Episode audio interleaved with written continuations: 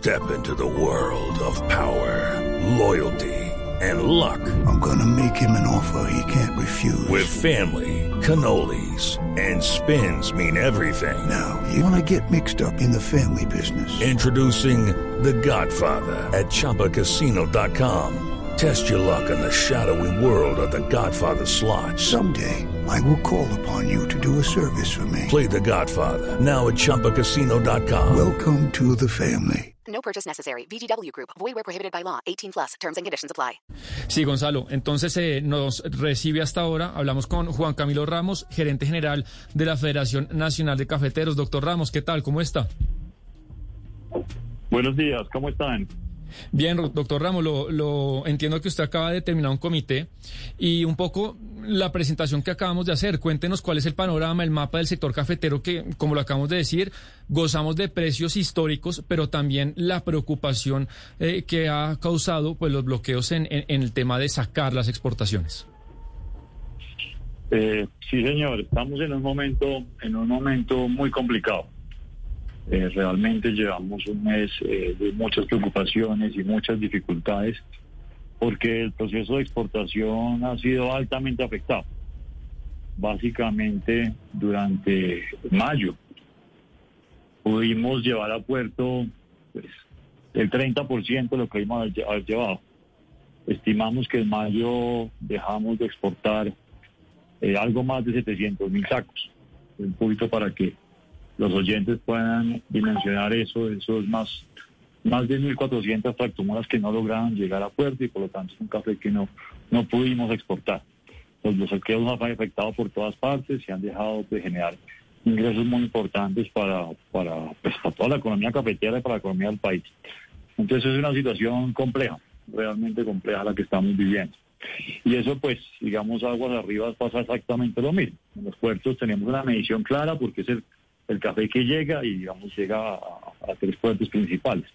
Pero en las zonas cafeteras pues tenemos grandes dificultades. Estamos en, en cosecha en la mayoría de departamentos del sur del, del país y pues todos han oído las noticias en el Cauca, en la Línea, en Huila, donde el movimiento del café está muy difícil. Entonces estos, estos bloqueos nos afectan mucho. Esperamos se liberen pronto para, para volver a una normalidad aprovechando un momento importante, y ustedes lo mencionaban, aprovechando un momento importante de, de, precios de café, un momento donde vemos que el precio del mercado interno pues es, ha subido bastante, son precios históricos en pesos, eh, ahí vemos buena demanda, vemos buen, buen, buen interés en el café de Colombia, la perspectiva es positiva, el consumo del café va en muy buenas condiciones, pero, Señor Ramos, pero necesitamos poder yo, llevar este producto a nuestros clientes. Yo quiero preguntarle por condiciones positivas que pues que tienen eh, el café en este precio casi que histórico. ¿Estas condiciones eh, son transitorias o ustedes tienen buena, pues digamos, tienen eh, piensan que esto podrá llegar a ser, eh, digamos, la nueva vertiente para donde va el café? Se lo pregunto porque parte de lo que yo tengo entendido es que esto se debe a que Brasil no está pudiendo exportar tanto por el tema del coronavirus y que nosotros también estamos teniendo problemas poniendo tanto tema, tanto café en el mercado, que eso es lo que tiene justamente los sacos de café en los precios actuales. ¿Esto es transitorio, temporal o ustedes sí ven que el café vaya a tener esos buenos precios por un largo tiempo? Pues es imposible saber con exactitud qué va a pasar con los precios. Nadie sabe. Pero la perspectiva general, digamos, la, el, la condición estructural del mercado es positiva. Y hay que empezar con eso, con el consumo. Afortunadamente el consumo, el consumo va en una buena tendencia, el consumo en todo el mundo va en muy buena tendencia y el consumo de mejores cafés, digamos lo que ha pasado en el último año en la pandemia, ha sido que ha habido más consumo en el hogar, más que fuera del hogar. Ese consumo que está dando en el hogar eh, ha compensado parte importante del consumo fuera del hogar, pero además hemos visto buena tendencia de mejores calidades de consumo en el hogar. Y eso eh, ayuda al café de Colombia, pues que llega a todas partes del mundo a esos hogares. Entonces, sí. y nuestro segmento es un segmento de alta calidad, entonces en el consumo vamos bien que es la primera palanca que mueve el precio, y es lo más importante y afortunadamente funciona. Por el lado de la Doctor oferta... Ramos. Oh, sigue, sigue, adelante. Por el lado de la oferta mencionada en el tema de Brasil, eh, Brasil es el que, el que, el que, pues el que mueve los precios de la bolsa de Nueva York en última, porque es el principal productor de café, es el principal productor de café arábigo, y efectivamente este año está teniendo una caída muy importante con respecto a lo que produjo el año pasado. El año pasado produjo casi 70 millones de sacos, que es una cosecha récord histórica eh, en Brasil, pero este año pues está, los pronósticos son más bien cerca de 50 y pico millones de sacos, con una caída muy grande en los cafés arábicos, y eso pues genera, digamos, preocupación, sobre todo pensando en el año entrante. Eh, en Brasil ha habido una época, ha tenido una época seca muy fuerte, ha habido falta de lluvias desde agosto del año pasado, y eso pues puede impactar no solamente esta cosecha, sino la que sigue, que el mundo necesita más café. Entonces, realmente la oferta no, no, no se ve exceso de café y eso pues hace que esperemos que los precios se mantengan buenos por un tiempo. Doctor Ramos, usted nos decía que en el mes de mayo se dejaron de exportar 700 mil sacos de café. Esos 700 mil sacos de café, ¿qué pasa con ellos? ¿Están en los puertos? ¿No han salido? ¿Se dedica al consumo interno? ¿Qué pasa con esos 700 mil sacos de café de que no se que no se pudieron exportar? Eso es, eso es café pues que queda, digamos, almacenado en la cadena de suministro dentro del país. Es imposible saber con certeza dónde está, pero pues parte de ese café está en las trilladoras, parte de ese café está en bodegas, está en puntos de compra, está repartido, digamos, en toda la cadena de suministro del país. Y los, pues estamos haciendo todo el esfuerzo por exportarlo después. necesitamos tener eh, eh, abiertas las vías y nos tomará un tiempo ponernos al día. Realmente son cafés que estaban comprometidos, que hay, retrasos y pues nos tomará un tiempo, probablemente tres meses en caso que logremos que todos los puertos estén operativos para lograr compensar. Eso es café que se produjo, el país ya ha mantenido su producción, pero es un café que pues llegará, llegará retrasado al mercado internacional.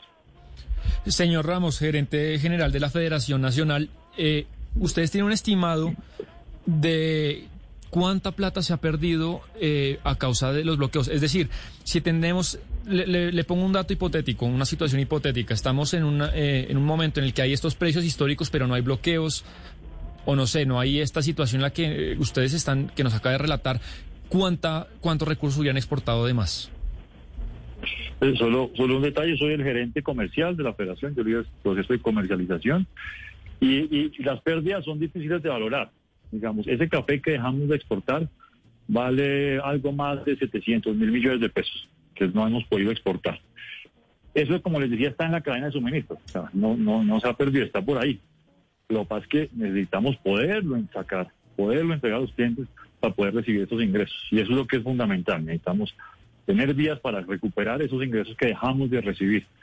Eh, en el mientras tanto tenemos una cantidad de sobrecostos importantísimos porque pues hay más movimientos, eh, vamos a puertos más lejos, el costo de transporte aumentado, costo de almacenamiento, costos financieros, bueno, hay una cantidad de, costos adicionales en el proceso, pero pues esperamos que logremos abrir para poder eh, desatrasarnos y recibir esos ingresos. Esto igual tiene un costo importante reputacional, porque pues eh, genera, genera incertidumbre a nuestros clientes de la confiabilidad de, Colombia como exportador de café. Es una preocupación y es un daño que estamos haciendo, pues todos nuestros clientes están preocupados cuándo vamos a poder entregar, cuántos vamos a demorar y pues les toca buscar alternativas mientras tanto. Gerente Ramos, eh, permítame preguntarle un poco por Antioquia, porque la zona cafetera, especialmente en el suroeste, ha sido muy afectada pues en el orden público eh, por grupos armados como el Clan del Golfo, ya ha habido nueve masacres. Esto eh, que ha sucedido, bueno, y a pesar de alertas tempranas, ¿no? ¿Cómo ha afectado esto en la interacción con los recolectores y qué presencia han recibido del Estado? Pues mire, digamos, en Antioquia todo el tiempo hay algo de flujo de café, pero en este momento pues no estamos en cosecha principal. Eh, el café de Antioquia, digamos, se comercializó sobre todo a final del año pasado y a principio de este año hubo algún volumen de, café comercializado. Eh, entonces, pues, hoy no vemos un, una acumulación grande de, café en Antioquia todavía, pero ya vendrá, ya vendrá y pues por eso la necesidad de mover, poder mover el café por todas partes. Y el otro, el otro tema de vías, que también es clave y también es importante los puertos, necesitamos que el fertilizante pueda llegar a las zonas cafeteras, porque pues el fertilizante es necesario para una buena producción de café y en algunas zonas ha habido escasez de, fertilizantes también. No solamente un alto costo, sino que es difícil de conseguir. ¿Qué está pasando en los cafetales, doctor Ramos, con, con los recolectores? Porque hace algún tiempo nos contaba alguien que, que faltaba mano de obra y que incluso se estaba empleando venezolanos. ¿E, ¿Eso, ¿Esa situación continúa, persiste? Digamos que durante toda esta pues, crisis económica generada por la pandemia, Eh, el café afortunadamente ha sido una alternativa de, mano de obra, de una, alternativa de generación de trabajo eh, y, por eso pues hemos podido recolectar nuestro café. Ha habido generación de trabajo, generación de ingreso. Es un reto que tenemos y que siempre tendremos de la recolección del café es el costo más importante del café. Eh, tenemos que hacerlo de una forma eficiente, pero también es una oportunidad porque pues genera genera mucho empleo.